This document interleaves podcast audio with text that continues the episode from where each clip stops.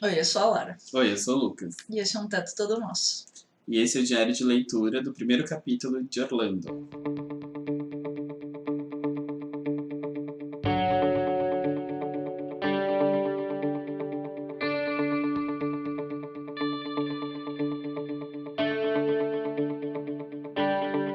Tá. O livro tem como subtítulo uma biografia, justamente porque a Virginia Woolf está fazendo uma blasfêmia, segundo a Dona Haraway, uh, com a com um gênero literário que era muito lido na época e muito popular na época. Ela está fazendo uma paródia, tanto que a primeira parte do livro, que é o prefácio, na verdade são é um, uma paródia de um agradecimento, né? Sim. Onde ela cita uma série de pessoas que em nada contribuíram para o livro, tanto que ela cita inimizades, como o próprio Tadeu vai mostrar, né, o tradutor, nas notas de tradução depois, o Thomas Tadeu. Bom, uma coisa legal do livro é, assim como outros livros da autêntica da mesma autora, como o Mrs. Dalloway, ele não possui notas de rodapé, assim como não é marcado no decorrer do livro quando tem notas. Então você tem no final um apêndice, né? Onde você tem as notas dos li do livro. Assim como um pouco da, da relação, por exemplo, da história. Então todas as notas começam com um pequeno trecho explicando um pouco sobre a parte que a gente está no livro, assim como apresenta notas do, do tradutor sobre os personagens que a gente está vendo ali e algumas situações. Uh, o livro é dedicado para Vesecville West, que seria Vita, que é a personagem que inspira Orlando. Vita foi uma um evento. Um evento, é, dá pra dizer isso, na vida de Virginia. É, foi uma das grandes paixões da vida adulta dela. Uh, e, enfim, o, a gente estava comentando no outro dia que o, o filho da Vita uh, se refere a Orlando como a maior carta de amor já escrita. Porque, enfim, de fato é uma homenagem à pessoa da Vita. Uh, e também meio que um presente de consolação, assim uh, porque ela estava passando por uma situação muito triste em que a propriedade da família dela ia ser dada para um parente distante porque ela não podia herdar, porque ela era uh, mulher e na época mulheres não herdavam uh, esse tipo de bem. E aí a Virginia se propõe a escrever esse livro como um presente para ela. Uh, é considerada uma autora apenas mediana hoje em dia. Uh, e é engraçado porque isso se reflete um pouco, eu acho, no livro, no primeiro capítulo já. Que o Orlando é sempre descrito como, enfim, uma pessoa que é apaixonada pelas artes e que tenta a todo momento fazer arte, mas que ele é melhor em viver do que em narrar, né? Uhum. Uh, então, enfim, ele, ele é uma pessoa com uma vida muito empolgante e ele passa várias situações uh, interessantes. E eu acho que a Virginia também tinha um pouco de fascínio por isso, por, porque, enfim, ela teve uma vida uh, muito enclausurada por causa da doença. Uh, enfim, ela tinha vários transtornos psiquiátricos, então ela passou muito tempo da vida dela dentro de casa, enfim, sem poder sair. E ela tinha, então, muita, muito fascínio por essas pessoas que, que tinham uma vida mais uh, expressamente ativa. Eu acho que tem uma parte que vale a pena dizer. Uh, ele fala: o romance é várias coisas ao mesmo tempo. Uma homenagem à Vita, uma pequena vingança por Vita tê-la deixado por outro amor, uma forma de restituir a Vita à mansão Knoll, que com a morte do pai ele tinha sido subtraída por imposição de dispositivos legais que favoreciam a linhagem masculina de sucessão em detrimento da linhagem feminina. É muito interessante porque volta e meia ela faz utiliza um recurso que para nós brasileiros estamos acostumados com o Machado de Assis fazer, que ela se coloca no texto como uhum. o biógrafo, uhum, né? Sim. Então, volta e meia, principalmente no começo do, desse primeiro capítulo, você tem ela falando, ah, isso é bom para o biógrafo, uhum. isso não é bom para o biógrafo. Sim, é bem interessante. Essa... São os momentos mais interessantes que a gente vai falar. Bom, então, e é, O, o livro, o capítulo já começa bem específico sobre o que, que ele vai ser, né? Uhum. Porque. e tem um, uma das tags que geralmente a gente responde, que é a, a- os melhores começos de livros que mais prenderam sua atenção. Uhum. E eu fiquei pensando, nossa, esse é, é um clássico Sim. botar, porque começa. Ele, pois não podia haver nenhuma dúvida sobre o sexo, embora a moda da época contribuísse para mascará-lo, estava golpeando a cabeça de um mouro que pendia das vigas. e junta tanta coisa. Sim, sim. É, tem, tem muitas coisas aqui que valem a pena ser ditas, mas enfim. O livro todo é sobre é, essa, essa fluidez, essa confusão entre um sexo e outro. E é muito curioso que o Orlando já seja apresentado assim, né? Sim. Ah, enfim, era Sem homem, dúvida. apesar de. ah, da, da moda ocultar, porque tem, também tem muito desse jogo do, de ocultar e revelar o sexo nesse livro.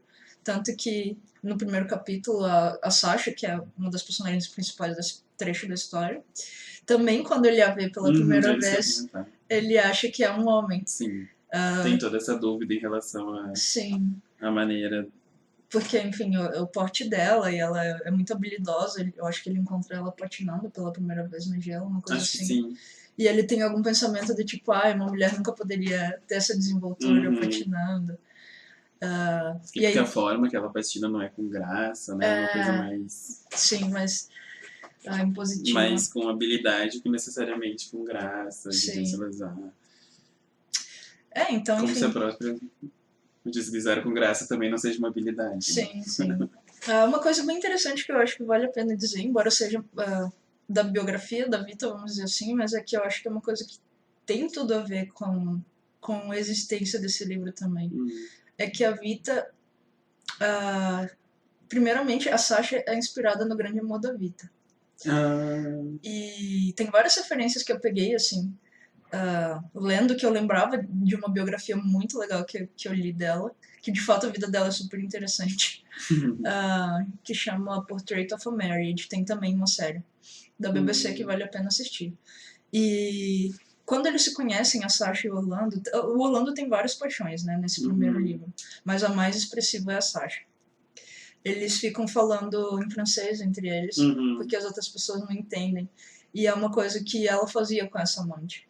Ah, E outra coisa que é muito interessante é que quando ela ia se encontrar com essa, essa paixão dela, ela se travestia de homem. Porque eles não podiam Sim, ir num hotel, óbvio. por exemplo, as duas, eh, pegar um quarto como duas mulheres, então ela se vestia de homem. Nossa, que interessante. Pois é. E, e enfim, era assim que ela se encontrava. Principalmente nas primeiras páginas, quando Orlando tá no castelo, né, que vai ser doado para ele pela rainha, ah, ele encontra os empregados, né? Uhum, Então, primeiro ele encontra a empregada da mãe. sim. E eu acho super interessante, foi uma coisa que me pegou na, na, na leitura, de que nesse primeiro momento, até você chegar na rainha e na Sasha depois, as únicas pessoas que são nomeadas são os empregados. Eu não tinha Eu, eu notei isso, porque justamente por causa disso. O o resto é a mãe, é o pai, é a Uhum. tia, e quem é nomeado é, são os empregados. Ah, Mas voltando sobre a questão que a gente estava falando do, da relação entre biografia e o romancista, uma das primeiras coisas, assim, a segunda página do livro já começa com a Virginia falando. Ah, impossível encontrar o rosto mais cândido, mais circunspecto. Feliz a mãe que gera a vida de alguém assim, mais feliz ainda o biógrafo que a registra. Ela nunca precisará se atormentar, ele nunca sentirá a necessidade de invocar ajuda de romancista ou poeta. Então, é super interessante, tanto quanto o elogio para Vita, Uhum. obviamente, Sim, é, Né? um grande elogio, sim.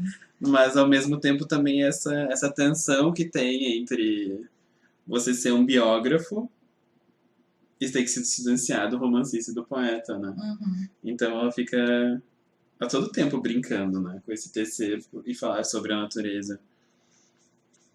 E que depois volta na segunda parte, numa página seguinte, quando ela vai comentar quando Orlando estava escrevendo os seus romances, né?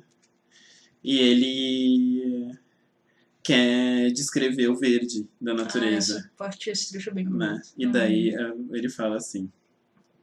Depois disso, é claro, não conseguiu escrever mais nada quando ele olha o verde da natureza. né? O verde na natureza é uma coisa, o verde na literatura é outra. A natureza e as palavras parecem nutrir uma mútua insti- instintiva antipatia. Junte-as e uma destruirá a outra. Esse trecho eu acho maravilhoso. O matiz de verde que Orlando via agora estragava-lhe a rima e quebrava-lhe o metro. Além disso, a natureza tem seus próprios truques. Né?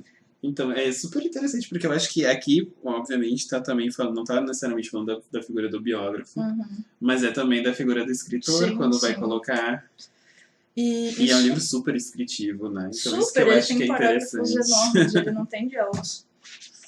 Ah, enfim, a não ser uma outra frase colocada no meio do parágrafo.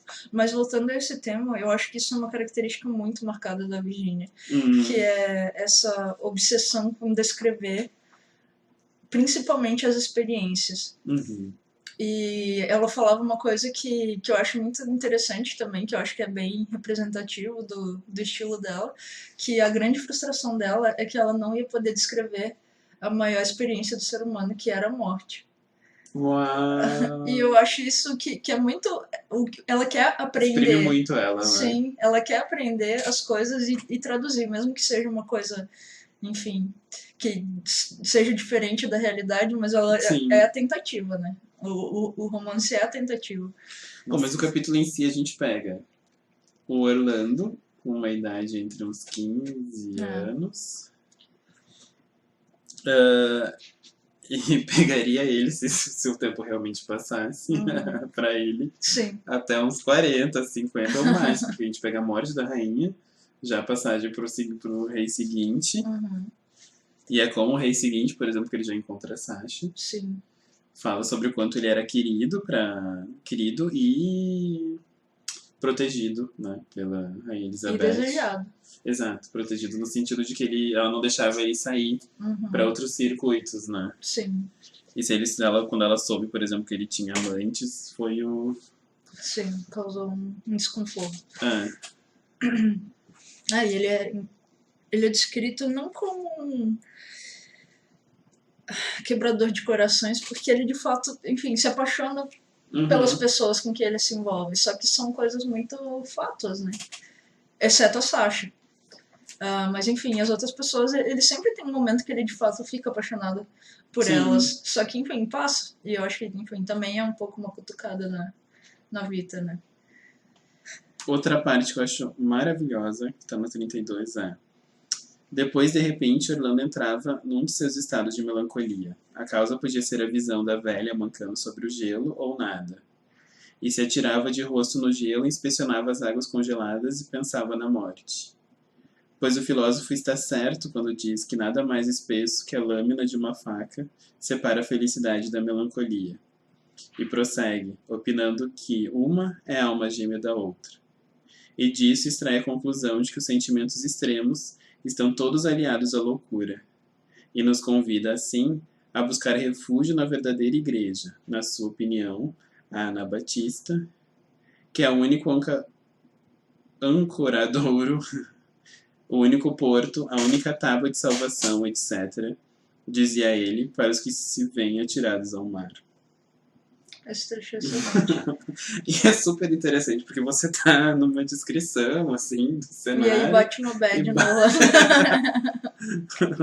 Ou a Virgínia tem uma bad É. e começa a transpor isso, Sim. né? E eu acho que é super interessante. É, essa ideia da, da melancolia e da, da felicidade separadas por uma Hum, faca é. maravilhosa. Eu já usei isso três vezes essa semana, essa frase. É uma alma gêmea da outra, né? E que todos os sentimentos estão ligados à loucura. Uhum. Hum, maravilhosa essa ideia.